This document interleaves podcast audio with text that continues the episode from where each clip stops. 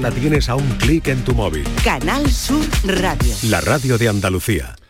Hola, hola. ¿Qué tal? ¿Cómo estáis? Seis y cuatro minutos en una tarde eh, parda, con el cielo en, este punto en el que nos encontramos, eh, sobre la ciudad de Córdoba, pues encapotado, un poco panza burra, como se dice, ¿no? Eh, yo no sé si podría desatarse alguna tormentilla de verano en las próximas horas. Parece que, parece que no, de momento, quizá mañana. Bueno, temperaturas que están eh, poniendo ya eh, las cosas en su sitio y mucho más que lo van a poner. Hoy mm, vamos a hablar de... Vamos a hablar de la felicidad. Bueno, no. Vamos a hablar del bienestar. Bueno, sí y no. Eh, vamos a hablar de los equilibrios personales y emocionales. Sí, por favor. Vamos a hablar con algunas claves para gozar del bienestar emocional. Muy buenas tardes y muchas gracias por estar a ese lado del aparato de radio. Canal Sur Radio te cuida. Por tu salud. Por tu salud con Enrique Jesús Moreno.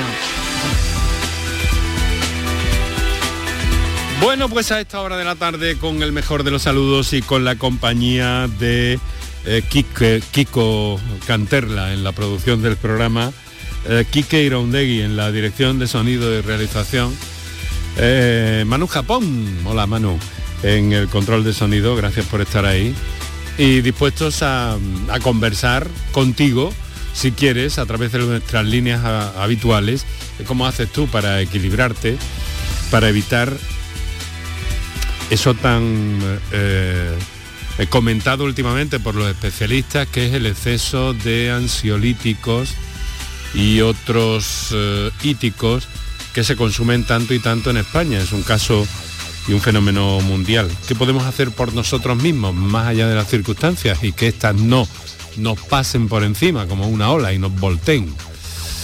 Bueno, hay claves fundamentales que uno se puede encontrar no solo en Internet, bueno, desde luego en Internet, pero si ¿alguna vez le has pedido a, alguna inteligencia artificial tipo chat GPT que te diga eh, qué puedes hacer para ser más feliz o para estar más equilibrado para vivir más eh, y mejor?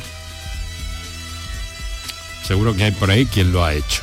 Yo lo he hecho hace unos minutos y me salen cosas muy muy cotidiana. Sí, lo he hecho, lo he hecho. Luego lo leo si queréis. Lo que me ha dicho ChatGPT. Me da como siete claves.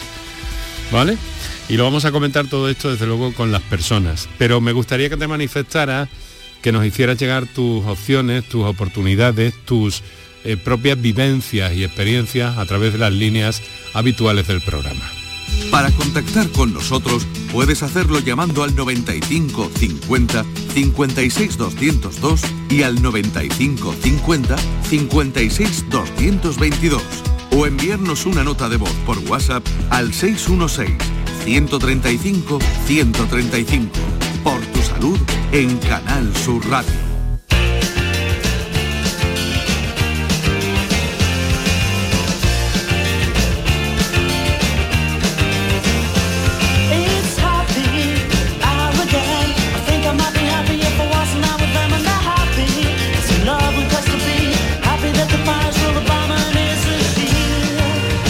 Happy Happy va a ser el argumento eh, de corte en las eh, intersecciones, en las transiciones de este programa eh, con, la música.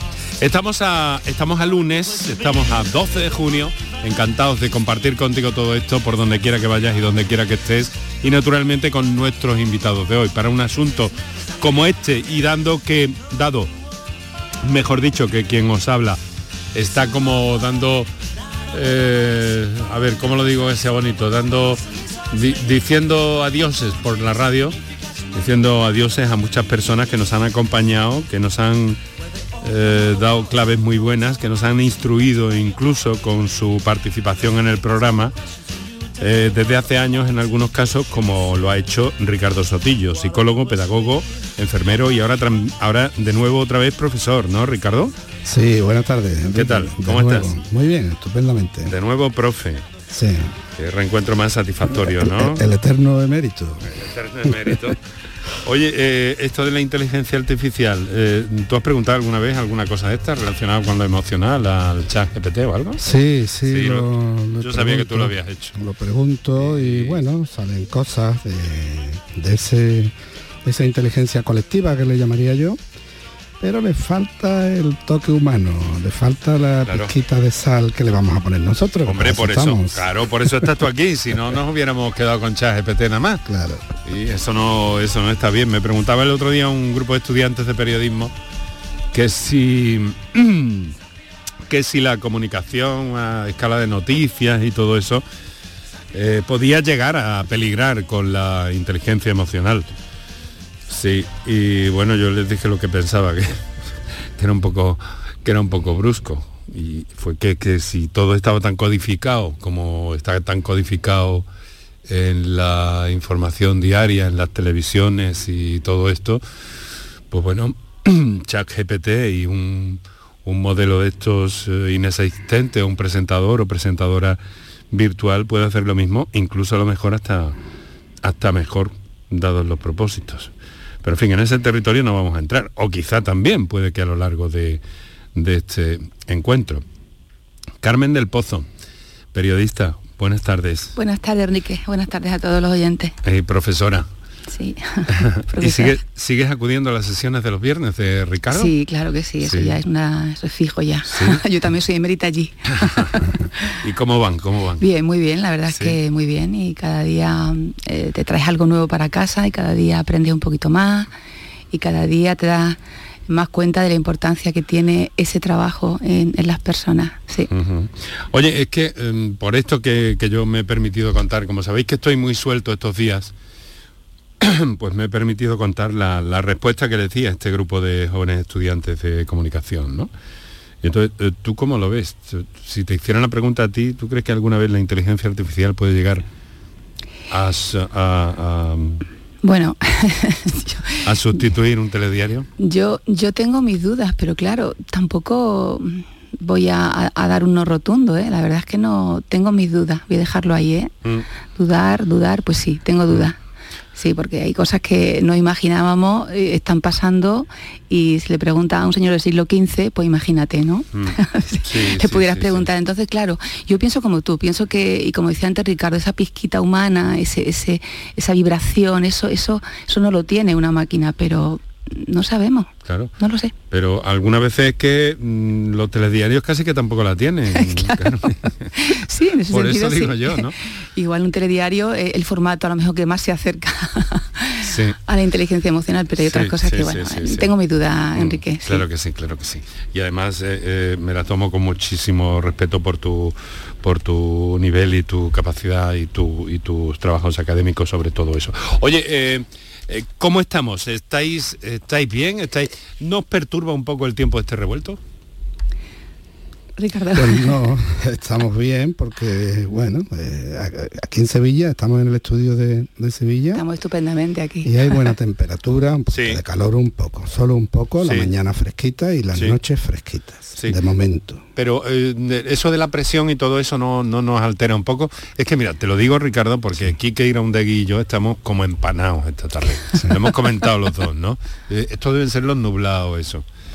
¿Hay algo de eso? ¿Nos condiciona tanto el, el- el- Sí. el ambiente para sentirnos un poco más raritos?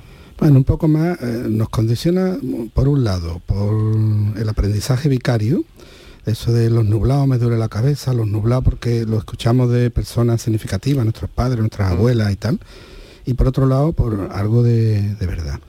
Es cierto que eh, cuando hay menos luz, cuando la atmósfera eh, no hay no, no brilla tanto el sol, es verdad que hay una alteración hormonal en ese eje hipotálamo hipófisis eh, endocrino, ese eje neuroendocrino, pero no tanto como para afectarnos tanto. Es, es como el que eh, solo le duelen los huesos cuando va a llover, no, No tanto. Hay un poco de aprendizaje vicario. Pero el, el- el viento sí que tiene sí que tiene una influencia, ¿no? Sí, sino que se lo digan. sobre la de- salud mental, ¿no, Ricardo? Yo creo que tiene una pizca de influencia y un 99% de leyenda. Mm. Ah, Con el permiso de los tarifeños, de los de Cádiz en general, con Sí. el permiso de los de los amigos del Levante, Mm. eh, yo creo que tiene más de leyenda, aunque tiene también su, su parte empírica, Ajá. que, que de que de el cierto, ¿no? En realidad, que de, de causa orgánica que realmente afecte. Real. Bueno, eh, claro, hay disciplinas que están estudiando ahora mismo todo esto, Sí. todavía no llegan a conclusiones del todo tal, pero, pero también está la, eh, determinados eh, eh, estudios que se están haciendo sobre todo esto, que tiene mucho que ver también con la astronáutica y con el comportamiento de los astronautas en otros contextos y en situaciones de aislamiento y demás. Pero en fin, aquí estamos mm, a pie de calle. Y a pie de calle, eh, quiero, quiero preguntarte inicialmente, Ricardo, eh, ¿cómo, nos ves desde la consulta? ¿Cómo ves el mundo que nos rodea, los eh, pacientes que acuden a tu, a tu consulta, a tu gabinete, eh, con sus inquietudes y con sus cosas? Se dijo que después de la, de la pandemia había habido una bajona importante. ¿Cómo oteas el horizonte desde tu atalaya? Después de la pandemia ha habido un aumento de casos, se han exacerbado los casos sobre todo de lo que se denominan trastornos de tipo neurótico. La ansiedad, las fobias, eh, eh, mm, eh, este tipo de, incluso las depresiones o los estados depresivos, me refiero a los trastornos de tipo neurótico, se han, ha habido un aumento, podemos decir un aumento con cierta significatividad, ¿no? Eh, que se, es visible. Y es verdad que tiene que ver con bueno, el haber estado sometido a una situación de, de estrés, una situación eh, vital de, de estrés que ha sido el confinamiento, la incertidumbre, los miedos, los contagios, la pérdida de seres, de seres queridos. Y, y aunque siempre lo, lo decimos, ¿verdad, Enrique, en el programa, que cada caso, cada persona tiene una experiencia, no es lo mismo si, eh, hacer, si lo decimos de manera genérica, que le pregunten a quien no ha podido despedirse de un familiar que Mm. murió en plena pandemia Sí. o quien eh, tiene un hijo que desde entonces ha tenido un COVID eh, prolongado, ha perdido cursos, el niño no quiere salir a la calle, eh, ha tenido problemas que le han afectado y que le han paralizado, que le han dificultado el continuar una marcha que iba pues estupendamente en su etapa escolar y tal, ¿no? Eso sigue marcando a algunas personas. Sí, Sí. sigue marcando. ¿Y, y, ¿cómo, cómo se supera eso? ¿Cómo se le da la vuelta a eso? Porque ya parece que ha pasado tiempo, no podemos vivir más tiempo condicionados por eso, ¿no? Claro, no, no podemos ni debemos. Y, y por eso los profesionales de la salud mental estamos eh, dedicados a, a- llevar de la mano, a mostrar el, eh, los procesos, a, a tratar de reducir la sintomatología y a, volver a reconducir, a hacer lo que es una reconstrucción personal mediante, pues en algunos casos, según los modelos, una reestructuración cognitiva, unas pautas de conducta y como el, como el que ha estado en, en cama porque se ha roto un tobillo y ha perdido masa muscular y vuelve al gimnasio después de haber pasado por rehabilitación, vuelve al gimnasio y recupera su forma física y no lo recupera de la noche a la mañana y lo recupera mediante la actividad, el ejercicio físico, los masajes, la alimentación y volviendo a recuperar esa rutina y también las ganas, la motivación, la Mm. confianza, la confianza en sí mismo, la confianza en los demás, la confianza en, en la sociedad otra vez, recuperar otra vez el, el pulso poco a poco. Un poco del autocontrol. El autocontrol, que es, Ricardo, me parece que eso nunca te lo he preguntado. Sí, pero el autocontrol es la forma en que de alguna manera nosotros expresamos nuestra conducta eh, de una forma adaptativa a las circunstancias. Eh, no tener una respuesta exagerada. Es como si tuviésemos la capacidad, eh, vamos, pongo el ejemplo de, de una alergia. Te mm, pica una avispa y si eres alérgico, pues te eh, puede, se puede poner el, el brazo hinchado, incluso tener un choque anafiláctico, ¿no? Y si, puede llegar a convertirse en un proceso grave. Sí. Es, eh, eso significa que cuando uno le pica una avispa no le duele, no le va a salir el abón y tal. y la- No, significa que la respuesta que tiene de histamina ante la, la picadura de la, de la avispa, la persona que tiene autocontrol, que no tiene alergia, pues una respuesta adaptativa, normal y que, y que va a pasar eh, a las pocas horas, que va a ser molesta, pero no va a correr peligro su vida. Cuando una persona tiene autocontrol, eh, sencillamente eh, puede tener la- las emociones de la, de la ira, en este caso, si nos referimos a la ira o a la ansiedad, emociones aprendidas, como es la ansiedad, la ira, que es una emoción primaria, La respuesta conductual modela la respuesta fisiológica emocional. Em, Carmen, y desde, desde el ámbito escolar, eh, los estudiantes, em, ¿cómo está el asunto? ¿Está superado? Bueno, pues mira, eh, em, estábamos hablando antes de, Yo tengo aquí algunas cifras que creo que son interesantes. Venga. entonces, eh, mm, a ver, después de la pandemia, después de más de dos años del final de la pandemia, casi seis de cada diez españoles, es decir, casi el 60%, tienen eh, cuadros de, depresión y, de, miedo, de preocupación, de tristeza. Eso es muy, llamativo. Y además, hablando ya de, las personas más jóvenes, eh, Andalucía atiende a un 21% más de pacientes jóvenes por, problemas de salud mental que hace, un año, fíjate. Entonces, cuando me preguntas que cómo, pues, pues igual, yo diría que un poquito peor. Y sobre todo, hay una franja que no es que esté olvidada, pero sí, creo que, a ver, olvidada es una palabra muy fuerte, pero está, están un poco distraídos con ello. Me refiero a los adolescentes. Sí. Em, bajo mi punto de vista, siempre con cierta deformación profesional, ¿no? Eh, porque dejo, cada año dejo generaciones de, niños de primaria en secundaria. Y observo siempre lo mismo, observo eh, que los padres están ávidos de información y de formación. Y observo que la adolescencia, que es la, parte de la vida más complicada que tiene el ser humano, la más difícil, pues también creo que tiene que ser la más ayudada. No quiero decir que la demás no, porque cuando hablamos de salud mental, hablamos de salud mental para todo, todas las personas, desde el que tiene eh, seis añitos hasta que tiene 96, ¿entiendes? Pero los adolescentes son una franja especialmente delicada no sé si está de acuerdo conmigo Ricardo, eh, y, entonces eh, yo noto que sí, que los institutos se dan charlas en los colegios, pero digamos que no está, eh, no está eso como, como una rutina, no está como un objetivo prioritario, y debería estarlo, tanto para los padres como para los niños como todas las cosas que son complicadas y que son tan, tan complejas y tan importantes, no solamente se consigue desde, un lado, hay varios elementos que, convergen en eso, pero yo empezaría por algo tan básico como que los institutos se convirtieran también en determinados momentos en, en, jornadas y en talleres que pudieran ayudar a los padres también a lidiar con esta etapa de los adolescentes. Eso me parece fundamental y no se está haciendo, mm, bajo mi punto de vista, como se tenía que hacer.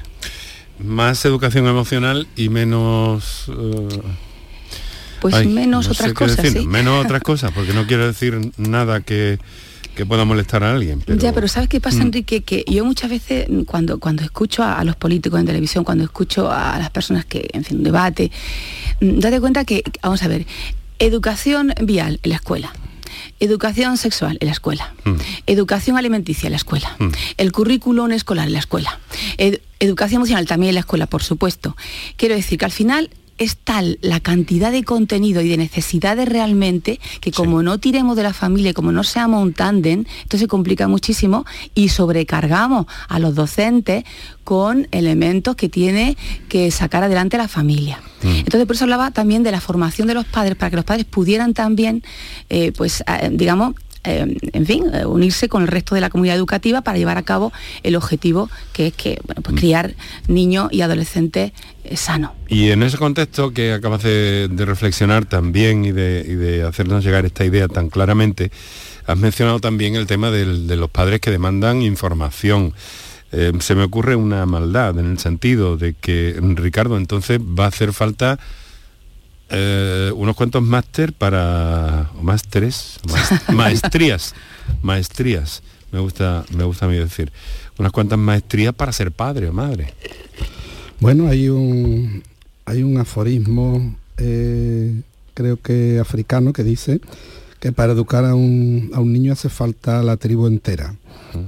Pues eh, los padres no dejan de ser niños también y precisan por lo menos ese aprendizaje. Cuando decía antes Carmen lo del diseño curricular básico, además, y lo que se va metiendo ¿no? en los proyectos curriculares de centro y tal, hay que tener en cuenta una cosa, que muchos de, las, eh, de los aprendizajes que se generan en, la escuela, en la, etapa formativa de, los jóvenes, no, no calan porque no, no son aprendizajes significativos, no sé, mm, sobre todo los relacionados a los que están Eh, fuera. explica un poco co- lo de aprendizaje significativo porque es un término eh, que por su nomenclatura no, no se entiende en principio muy bien, nada más que los pedagogos. Bueno, pues yo lo explico, lo, lo decimos, ¿no? El aprendizaje significativo es aquel que tú, eh, tras una parte teórica, después lo llevas a la, a la práctica y te sirve y te das cuenta. ¿no? Y, y dices, ah, pues para esto sirve, eh, por ejemplo, aprendes a, si aprendes a sumar y a restar y a multiplicar, pero después no lo vas a utilizar, ¿no? Pues no es significativo, ese aprendizaje no tiene significación si después vives en la selva. El aprendizaje significativo en la selva es el que han tenido esta niña de 13 años que ha Sí. salvado a sus hermanitos porque le enseñaron, en vez de a sumar y a multiplicar, le enseñaron cómo sobrevivir en caso de verse sola en la selva, en la jungla, y cómo alimentarse, qué peces se podían comer, qué peces no se podían comer, qué plantas podían comer. que- Ese es significativo. Lo ha llevado de la teoría a la práctica y además es el que es necesario. El que que- puede por eso, en el, el día en que la inteligencia emocional se convierta en un aprendizaje significativo y vemos, lo voy a poner ahora con un refrán mucho de nuestras abuelas, ¿no? Venga. Cuando le veamos la punta, cuando se le ve la punta a las cosas, eso nos automotiva, se refuerza y se convierte en aprendizaje significativo. Mm. Bueno, pero te estaba yo preguntando por lo de los másteres y, no quiero que se quede atrás, que eh, y, y luego también muy interesante eso que has dicho, que además en muchas culturas incluso ancestrales, no has mencionado el caso de África, ¿no? Hace Sí. falta toda la tribu Toda la para... tribu. Mm. Eh, pero sigue por ahí, por eso de los másteres. Entonces, ¿qué hacemos? Bueno, Una sociedad compleja. hacen falta hace falta una, una experiencia en los padres los, los hijos no vienen con un manual de instrucciones y cada vez más pero es verdad que cada vez más lo- los padres acuden a, a profesionales y o, leen o se interesan por temas Mm. no todos no quizás en la medida que a lo mejor sería necesario porque los padres tienen que seguir trabajando porque los niños están apuntados a, a múltiples eh, tareas y actividades extraescolares porque no hay tiempo porque no hay ganas porque no hay motivación por una serie de circunstancias en las que eh, cuando vemos que son que son realmente necesarios que son como decía antes cuando le vemos la punta es cuando eh, acudimos a ellos porque eh, vemos los resultados ¿no? antes se hablaba de eh, estilos de educación parental, estilos de comunicación en la familia, estilos de control parental. Decía padres comunicativos, padres eh, autoritarios o padres que delegaban, padres autorizativos, los que delegan la responsabilidad de alguna responsabilidad de los hijos, los van enseñando.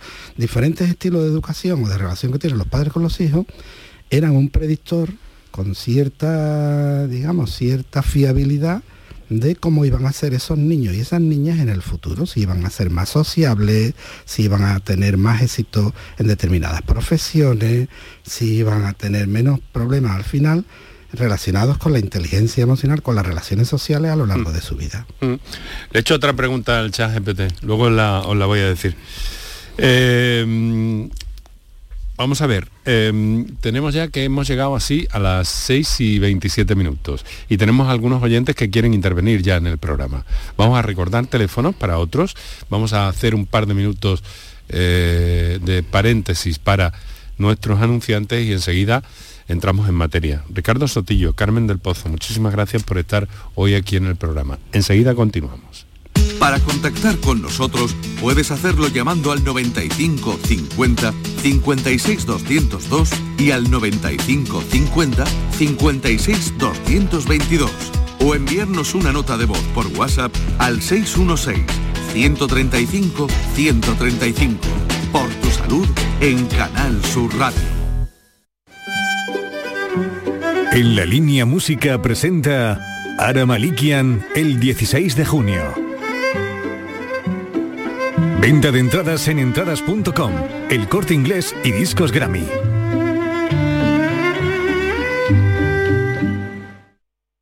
Tu negocio más rentable con Social Energy. Aprovecha la entrada del verano generando tu propia energía y ahorra hasta el 90% en la factura eléctrica de tu empresa. Confía en el líder del mercado y disfruta de primeras marcas con hasta 25 años de garantía. Estudio gratuito en el 955 44 11 11 y socialenergy.es. Aprovecha las subvenciones disponibles. La revolución solar es Social Energy.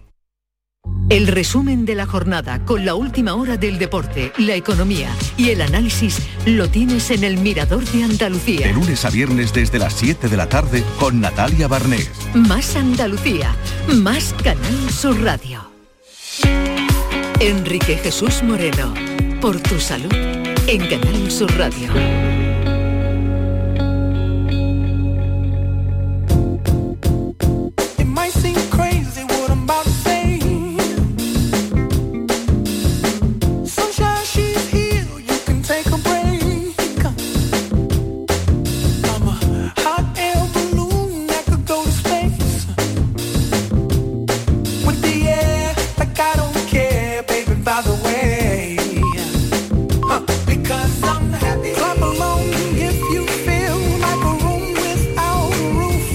Son las 6 y 30 minutos justo en este momento estás escuchando en el directo de la radio Canal Sur, eh, donde quiera que estés y por donde quiera que vayas a esta hora.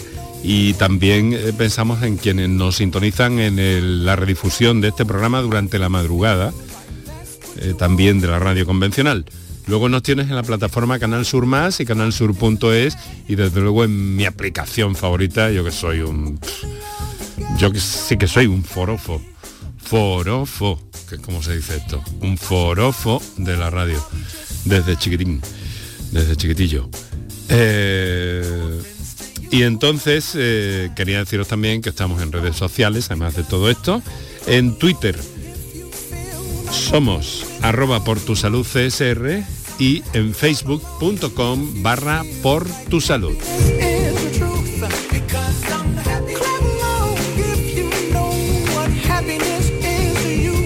Al ritmo que nos eh, marca este happy happy, que va a ser el argumento, como te decía al principio de, hoy, lo está haciendo en las transiciones. Eh, algunas cositas pendientes, muchas interesantes y otras que se han quedado ahí y que tengo anotadas para, para recuperar y que casi casi no, no hemos no hemos eh, terminado. Porque ha mencionado, Ricardo, antes también, Carmen, el tema del miedo. Y de eso últimamente tú has hecho un trabajo que me parece interesante que nos puedas explicar ahora, ¿no? Sobre el miedo. Sí, ha sido Ricardo quien ha publicado algo, ¿no? Ah, sí, sí, sí, lo he hecho yo, sí, Vivir sin miedo. Sí, ha es. sido un vídeo de más de hora y media hablando, es un canal de YouTube que es Vivir sin miedo, donde Sí. he participado, hemos hablado pues, de- del miedo como, como emoción primaria, la, la necesidad de- Ah. del miedo y, y se resume, lo puedo resumir muy sencillo, Mm. Ver. eh, muy eh, en el sentido de que el miedo es necesario, pero cuando sobrepasa las barreras, los límites, cuando nos paraliza, cuando nos impide, cuando es desadaptativo, vuelvo a decirlo de nuevo, pues eh, tenemos que modelarlo, tenemos que aprender a Mm. vivir con el miedo o aprender a saber que el miedo está ahí, Mm. del mismo modo que está la ira o está la alegría o está eh, cualquier otro tipo de, de emoción. Fíjate que esta chiquita de 13 años en la jungla con los cocodrilos, los jaguares y todo eso también pasaría miedo, pero lo superó. Lo milagroso es que no hayan Sí. sufrido los chicos ningún ataque de Tenía, tenía recursos, había aprendido Sí. y, han tenido suerte también, hay que decirlo, la, la fortuna que, han- tenido.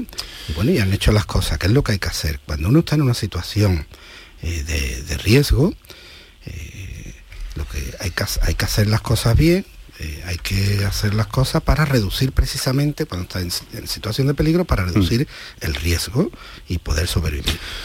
Pues que es impresionante la historia esta, de la que eh, ya eh, se dice que a mí me parece una cosa muy de este, muy de este tiempo, de esta cultura contemporánea, de esta sociedad contemporánea global, ¿no? Lo de que de esto van a hacer películas, van a hacer series, van a hacer todo, ¿no? Nosotros Sí. lo traducimos todo casi automáticamente al, al mundo de las series, Carmen. Pues sí. Tenemos esa, bueno, en parte está bien ya. también porque es una forma de hacer visible cosas que de otra forma pues se quedarían ahí Mm, olvidadas. olvidada. ¿eh? Lo que hace falta que sea realista y que no sea, bueno, Claro. aunque sea una serie no sea un cuento, ¿no? Claro, ese es el riesgo. Si es una película, la precuela se llama Tarzán de la Selva. Ya. Bueno, pues eh, perdona, pero hay casos de, de niños eh, abandonados en ambientes. Está el caso del- de Córdoba, de la Sierra de Córdoba, con el niño Sí, lobo. sí. Y hay infinidad de ellos, ¿no? Sí. O sea que no es. La cuestión es Tarzán, el gran mito. Hay Mm. eh, situaciones, mucho. En, en- en Sudamérica también son bastantes.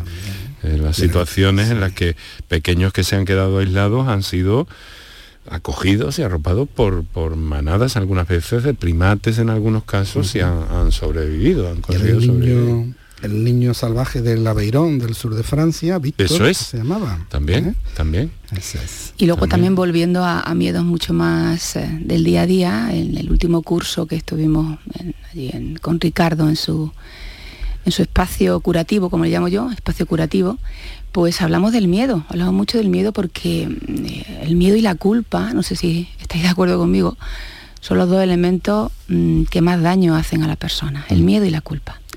Y entonces eh, allí como es un espacio de libertad donde cada uno puede hablar y puede preguntar, pues había, había algunas personas que, que plantearon mm, claramente que tenían miedo, tenían miedo a todo y todo el tiempo, ¿no? Mm. Entonces por eso esa disfunción, de la que hablaba antes Ricardo, yo creo que ese es uno de, los- de los problemas mm, que nos puede llevar a la depresión, a la neurosis, a la... En fin, eh, miedo, ¿no? El miedo. Y- Mira, miedo al va- miedo vamos, también. vamos a hacer el miedo al miedo. Mm. ¿Te acuerdas cuando empezó la, la- la pandemia, Ricardo? Que decíamos esto, ¿verdad? Sí. Decíamos esto. Bueno, tenemos 25 minutos para las 7 y algunos, eh, algunas comunicaciones hay pendientes que vamos a escuchar de inmediato porque me gusta que se manifiesten los oyentes. Y por cierto que podemos recordar, me parece, ¿lo, lo hemos hecho ahora en la cola de la pausa? No.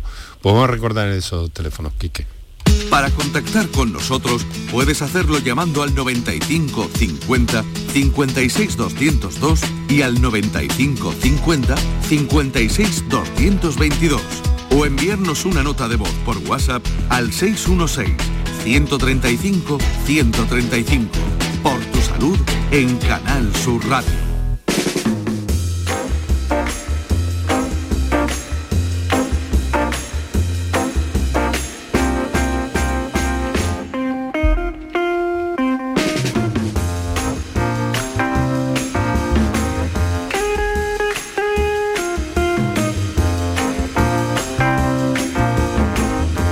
Poder de la música también es motivador y también eh, eh, genera también, de- transforma emociones y, y aligera muchas cosas.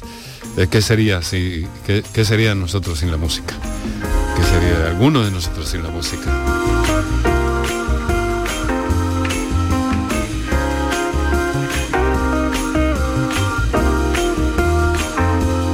Bueno, Kiko, pues vamos a hacer una cosa, vamos a escuchar, tenemos ahí algunas notas de voz y vamos a escuchar la primera de ellas. Hola, buenas tardes. En el tema de la ansiedad me gustaría preguntarle a los doctores, eh, no sé si lo que tengo es ansiedad, no sé lo que es, pero yo a lo mejor estoy acostada y, y me despierto a medianoche y el corazón parece que se me va a salir. Eh, me encuentro como muy agobiada y luego un dolor fuerte, fuerte de cabeza. No sé si eso es un poco de ansiedad o... Pero es que me pasa muchísimas noches. Me encuentro eso, como que estoy muy agobiada, mucha calor interiormente y uf, lo paso fatal. Da igual que sea a las 2 de la mañana, a las 3, las 4, en cuanto haya dormido el primer sueño, ya después me espabilo y ya me espabila eso. Disculpe que no he dado las gracias. No, Venga, que hay un programa buenísimo. muchas Vuelvo a gracias. decir muchas gracias. Muchas gracias a ti por tu llamada, por tu nota de voz y tu confianza. Eh, ha, ha empezado con la ha empezado con la ansiedad, ¿no? Sí. Básicamente la pregunta es si esto, Ricardo, eh, podía ser una manifestación de ansiedad. Sí, es una respuesta fisiológica que una vez que descartemos esas palpitaciones y esa presión en el pecho y tal, pues hay que pensar que, que puede ser una, una respuesta fisiológica de ansiedad, un trastorno de angustia, siempre hablando en términos genéricos. No hemos, no- habría que tener información sobre eh, el estado hormonal de esa persona, eh, circunstancias, la historia, tal. Pero bueno, sí, son síntomas, las palpitaciones, la, esa falta de, esa inquietud, ese nerviosismo, eh, tanto síntomas físicos como síntomas más psíquicos, apuntan a un trastorno de, de angustia o a un, son síntomas de ansiedad, que son primos hermanos. Y claro, ¿qué, qué puede hacer esta mujer para bueno, lo primero que decía, descartar que hay que haya una, una causa orgánica en las palpitaciones, porque Ujú. puede ser producida O sea, por las palpitaciones. Lo primero al médico de familia entonces. Eso es, primero descartar la causa orgánica, sobre todo si el síntoma principal que se despierta son las palpitaciones. Eh, hay que que la vea el médico de familia y una vez descartada eh, etiología orgánica, causa orgánica, pues se deriva a, los profesionales de, de la psicología, en este caso, ¿no? Y de hecho, una de las cosas que se, dice ella, se despierta en la cama, ¿no? Muchas veces cuando alguien tiene un problema, una, un trastorno de ansiedad eh, y acude a los servicios de urgencia y se pregunta, ¿ha tenido algún disgusto? Bueno, pues no, no necesariamente es necesario tener un disgusto previo para desencadenar una crisis de ansiedad. Más bien es por efecto de pues, un mal sueño, pues porque durante todo el día se ha ido acumulando esa, esa tensión, ese estrés, el cortisol que tendría que haber bajado por la noche para ese sueño y subir la melatonina, pues no ha bajado porque hemos estado sometidos a presión, no ha habido una higiene del sueño buena y bueno, y hay una respuesta eh, de ese eje que yo decía antes, eh, donde se dan eh, síntomas eh, de tipo fisiológico, ¿no? Palpitaciones, hormigueos, la, la sensación de, de falta de aire, la disnea, calores, pero es que estos síntomas también acompañan a otros procesos, por eso hay que descartarlo, ¿no? Como cuando eh, decimos, como tiene calores, bueno, pues hay que ver, se dan cuando hay un problema en las hormonas, en, en- en mujeres, o cuando una persona dice que está cansada y tal, bueno, pues también puede ser por un hipotiroidismo, puede ser por un duelo. Hay que descartar y hay que analizar cada caso. Claro, sin duda, sin duda. Y Carmen, digo yo, este tipo de, de situaciones que desde luego repercuten luego, supongo, ¿no? Voy a preguntar, voy a hacer la salvedad.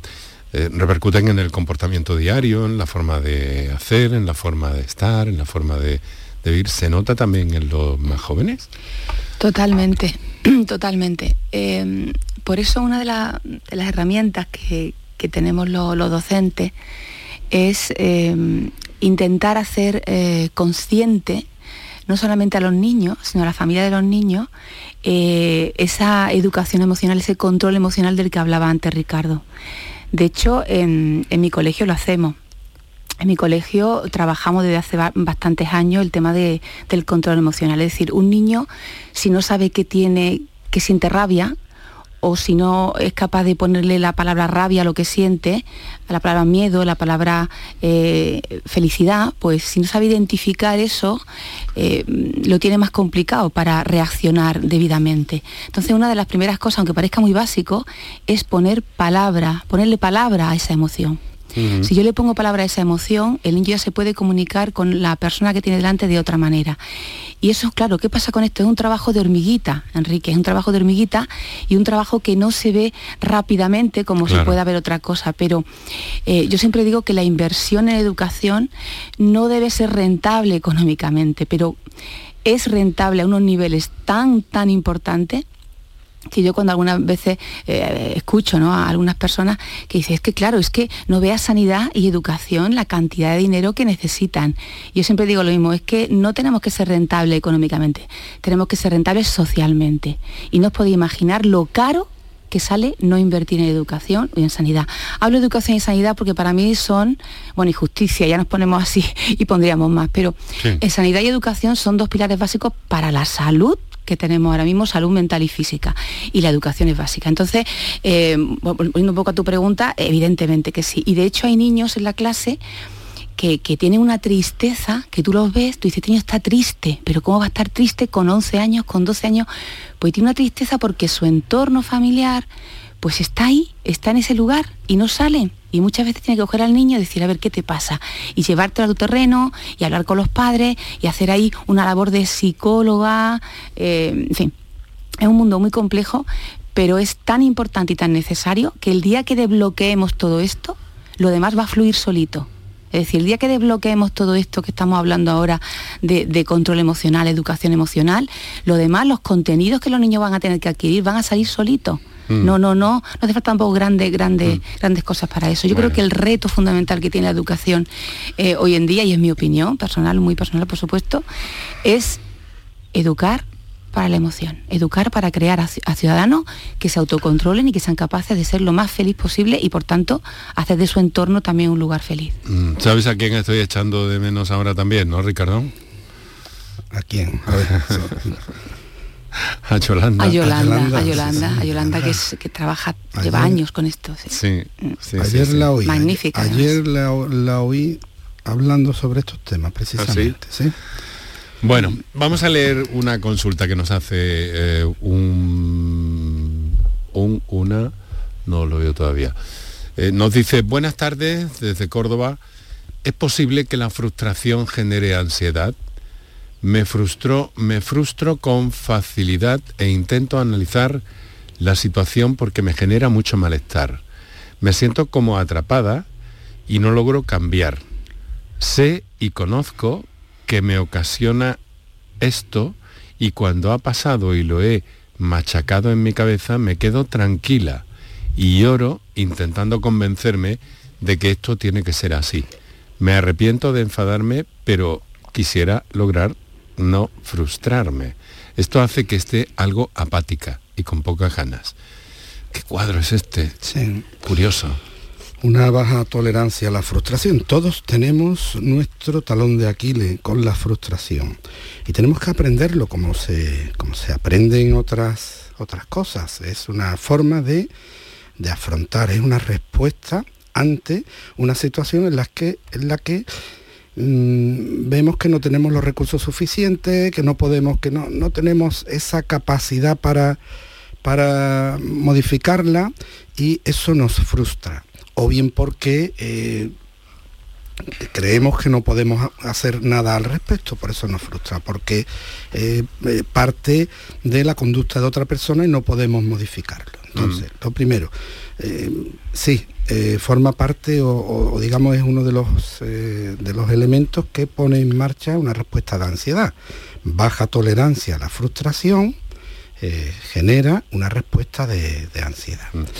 Y Si podemos, no- podemos aprender, podemos aprender para tener mayor tolerancia a la frustración tomando esa distancia, esa distancia emocional, ese análisis. Las personas que sufren de esto me dicen, yo lo sé y lo pienso después, pero no puedo evitarlo en el momento. Bueno, pues hay que practicarlo. Hay que hacerlo en zonas de seguridad. Hay que, hay que incluso eh, provocarlo. Hay que hacerlo, hay que provocarlo en pequeñas dosis para poder entrenarnos. Carmen, esto de la baja tolerancia a la frustración es algo que en el ámbito escolar y pedagógico ha sido muy comentado, es muy comentado en los Es- últimos es- años. Es que es fundamental. O sea, es que, es que sí, vamos, lo que acabas de decir, yo me estaba acordando de, de alumnos en concreto, sí. Hay muy poca mm, tolerancia a la frustración, muy poquita. Yo le llamo el fuelle, ¿no? Yo a mis alumnos digo, es que, es que tenéis muy poquito fuelle, tenéis que tener más fuelle. y, y es una pena porque son niños magníficos, estupendísimos, niños cariñosos, buenísimos, y sin embargo tienen ese, ese puntito que les hace mm, estar incómodo y ser infelices en momentos donde no tenía que ocurrir eso. Y además, como tú dices, es cada vez más, más llamativo y, y- y hay más niños con ese problema. ¿eh? Sí que es verdad. Así es. Sí, además en casa, y eso, eso es lo que da luego las rabietas, ¿no, Ricardo? Claro, la, Eh, en niños muy pequeñitos incluso. Sí, me el refiero. niño muy pequeño, ese par de fuerzas que se origina como si fueran una, unos, los pedales de una bicicleta, por un lado la baja tolerancia a la frustración y por, otra, por otro lado la necesidad de esa inmediatez, de ese refuerzo inmediato, de ese premio, de ese querer conseguir las cosas eh, cuanto antes, de esa inmediatez, de esa cultura de, de, de me pertenece lo inmediato, lo mío, en los niños pequeños porque eh, están en, una, en un estadio... mm, eh, eh, más egocéntrico, ¿no? Porque es propio, es propio. El- eh, en las etapas, eh, en el, el estadio preoperatorio, pues es normal que los niños reafirmen su identidad eh, mediante ese refuerzo del yo, de lo mío y de ese, que no es un egoísmo, es un egocentrismo, porque sirve para la supervivencia. Muy bien. Bueno, tenemos 12 minutos para las 7 de la tarde. Esto es por tu salud. Estás escuchando Canal Sur Radio. Ahora eh, unos minutos para nuestros anunciantes y enseguida retomamos. La mañana de Andalucía con Jesús Vigorra. Con la información más útil y la mirada de Andalucía al mundo y a tu mundo, nos ponemos en marcha. Con tu participación, porque te escuchamos y atendemos tus quejas. Con las entrevistas y la crónica que te interesa. Con una tertulia que da que hablar. La mañana de Andalucía con Jesús Vigorra. De lunes a viernes desde las 6 de la mañana. Más Andalucía. Más Canal Sur Radio. Sevilla. Canal Sur Radio. Si necesitas recuperarte de una operación de cadera, rodilla o cualquier otro proceso médico, en Vallesol podemos ayudarte. Contamos con profesionales que te ayudarán a recuperarte más rápido y llevarán un estrecho seguimiento de tu evolución. Y todo ello sin desplazamientos innecesarios y por mucho menos de lo que imaginas. Infórmate en el 924 24 25 o en vallesol.es. Vallesol, la residencia que te mereces. Si estás cansado ya de tanto pagar entre gasolina, luz y ahora el tope del gas, venga, corre y llámame, que no hay tiempo que perder, nuestro petróleo es el sol y lo tienen que saber. Placas fotovoltaicas Dimarsa. Infórmate en el 955 12 13 12 o en dimarsa.es.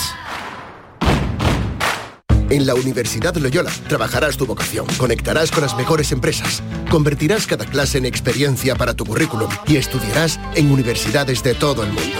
En Loyola el talento que tienes se hará mucho más real. Inscríbete a nuestras pruebas de admisión en uloyola.es. Universidad Loyola. We are talent. Bienvenidos a Sacaba. Mil metros de electrodomésticos con primeras marcas. Grupos Whirlpool, Bosch y Electrolux. Gran oferta en lavadoras. Lavadora Indesit de 6 kilos desde 199 euros. Y lavadora Whirlpool de 8 kilos desde 299 euros. Y solo hasta fin de existencia. Solo tú y Sacaba. Tu tienda de electrodomésticos en el Polígono Store en calle nivel 23. Sacaba. Medicina, prevención, calidad de vida. Por tu salud en Canal Sur Radio.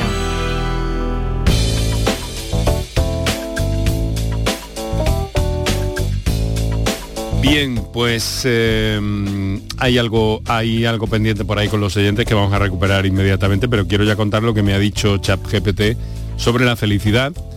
Le he preguntado literalmente, "¿Cómo- ¿cómo puedo ser feliz? Y me contesta, la felicidad es un estado subjetivo y personal que puede variar de una persona a otra. No existe una fórmula única para ser feliz, ya que cada individuo tiene diferentes necesidades, valores y circunstancias en la vida. Sin embargo, aquí hay algunas pautas generales que podrían ayudarte a buscar esa felicidad. Conócete a ti mismo, cultiva relaciones significativas, establece eh, metas realistas, practica el autocuidado, cultiva la gratitud, vive el presente, colabora con los demás, cosas que estamos acostumbrados a, a oír. ¿no? Y luego le he preguntado, ¿y cómo puedo mantenerme estable emocionalmente? Por ver si me iba a decir lo mismo. No, no, esto te lo da eh, clavado. Dice, mantenerse estable emocionalmente puede requerir práctica y esfuerzo continuo, pero aquí hay algunas estrategias que pueden ayudarte. Reconoce y acepta tus emociones, practica la autorregulación emocional, cuida de tu bienestar físico, establece límites saludables, practica la atención plena, busca apoyo social, encuentra actividades que te brinden ale- alegría y recuerda que el cuidado emocional es un proceso individual y único en cada persona.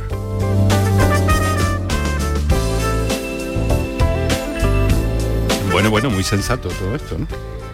Muchas GPT.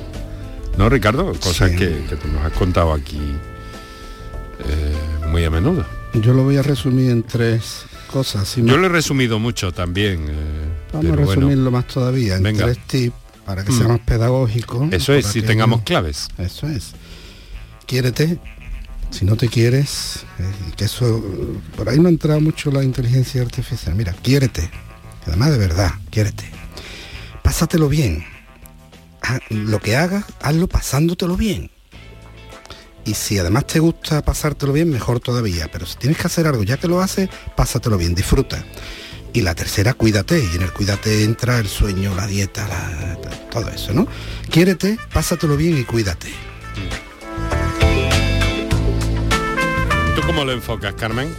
Pues yo que es que no tengo nada más que añadir porque es todo tan perfecto lo que habéis dicho. Bueno. Eh, yo creo que es, es- es eso, ¿no? Es eso. sí. Sobre todo conócete. Yo aña- añadiría un poquito antes de eso, conócete. Si no te conoce, mm, vamos a ver ahí. Yo eso le doy mucha importancia a conocerse a uno mismo, sí. Vale. Vamos a ver una nota de voz que tenemos ahí pendiente y después vamos a ir concluyendo ya que tenemos que terminar un poquitito antes de las 7. Adelante, Kiko. Hola, Mm, mm, soy María, llamo desde Córdoba. Mire, yo es que mm, eh, en un momento determinado de mi vida tuve, una, sufrí una situación muy, muy estresante. Eh, tuve un, tuve un acontecimiento que me sobrepasó muchísimo y tuve que estar en tratamiento psicológico durante, no, psicológico no, en principio fue psiquiátrico con pastillas y luego ya acompañada también de tratamiento psicológico durante muchísimos años. Yo lo que recuerdo es que en ese momento, en ese momento de estrés, algo dentro de mí mm, se rompió o, o cambió, o no sé cómo decirle, es como que se activó. Y, y desde entonces yo ya no he vuelto a ser la misma. He tenido tratamientos psicológicos, eh, de- con psiquiátricos, con, con pastillas, con terapia, pero mm, nada me devuelve a mí el ser como yo era antes. ¿Esto suele ser normal que ocurra o, o es algo excepcional? Gracias. Bueno. Rápidamente. Sí. Puede ser normal. Depende del suceso vital estresante, si fue, si genera un trastorno por estrés postraumático en el que se reexperimenta después y uno a partir de ese punto de partida de la situación vital estresante no vuelve a ser como antes sin, sin la ayuda. Y eso puede ser normal en ese sentido. Es verdad que también en muchas personas el, debut de, una- de un trastorno de ansiedad ocurre eh, en determinada época de la vida o con determinada situación vital estresante y después puede uno volver a recuperar camino y dice no puedo volver a ser como antes, puede incluso ser eh, mejor que antes si lo procesas bien, lo haces bien. Depende de si se generó un trastorno de ansiedad, un trastorno por estrés postraumático o si siguen todavía ahí la causa, la causa de los síntomas, como si una persona se estaba en un incendio, pero el fuego no se ha apagado y le sigue quemando de vez en cuando. Bueno, pues eh, tenemos que ir cerrando cerrando aquí, a ver cómo resuelvo yo esto. Es, es difícil para mí. Voy a tirar de archivo. Voy a tirar de...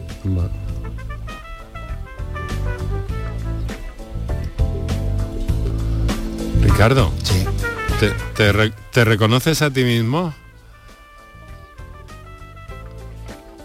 Ricardo. Nuevo horario, que normalmente ¿Te reconoces es a ti mismo? eh, adecuado ahora en... Verás qué lío. con No el- me oyes, Ricardo. Te oigo, te oigo, sí, sí, Ah, me estoy oyendo a los dos. te está- eso es, A que mí, un a pequeño barullo que es lo que yo tenía previsto hacer a propósito. Llegando a culminar en Eso es. diciembre. ¿Te acuerdas de esto? Y lo que hacemos es Fue nuestro primer encuentro en la radio. Pues eh, no es necesario más. Sí, fue 14 años. eh, mm, tiene la fecha X que octubre de 2010. 13 años casi. Sí. Y estábamos con el con aquello de los cambios de hora y demás. Esa fue nuestra primera cita, nuestro primer encuentro.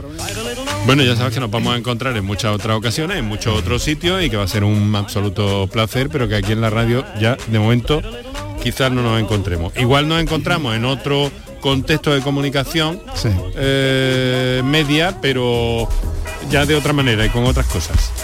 ¿Sabes? Estoy convencido de que será así, Enrique. yo también, yo también, querido amigo. Ricardo Sotillo, psicólogo, pedagogo, enfermero y profesor ahora, otra vez.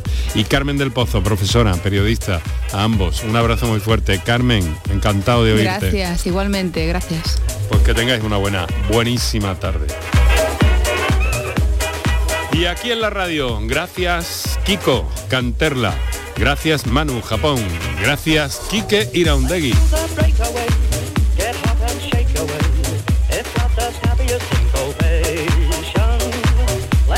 Vamos con un poquito de swing. ¿Cómo se llama esto? Tech swing, no, techno swing. ¿Cómo se llama? Happy, happy swing, happy, happy hoy, todo happy. Pero eh, el estilo creo que lo llaman eh, swing tech o algo de esto, techno swing o algo de esto. Bueno, que lo disfrutéis, mañana más.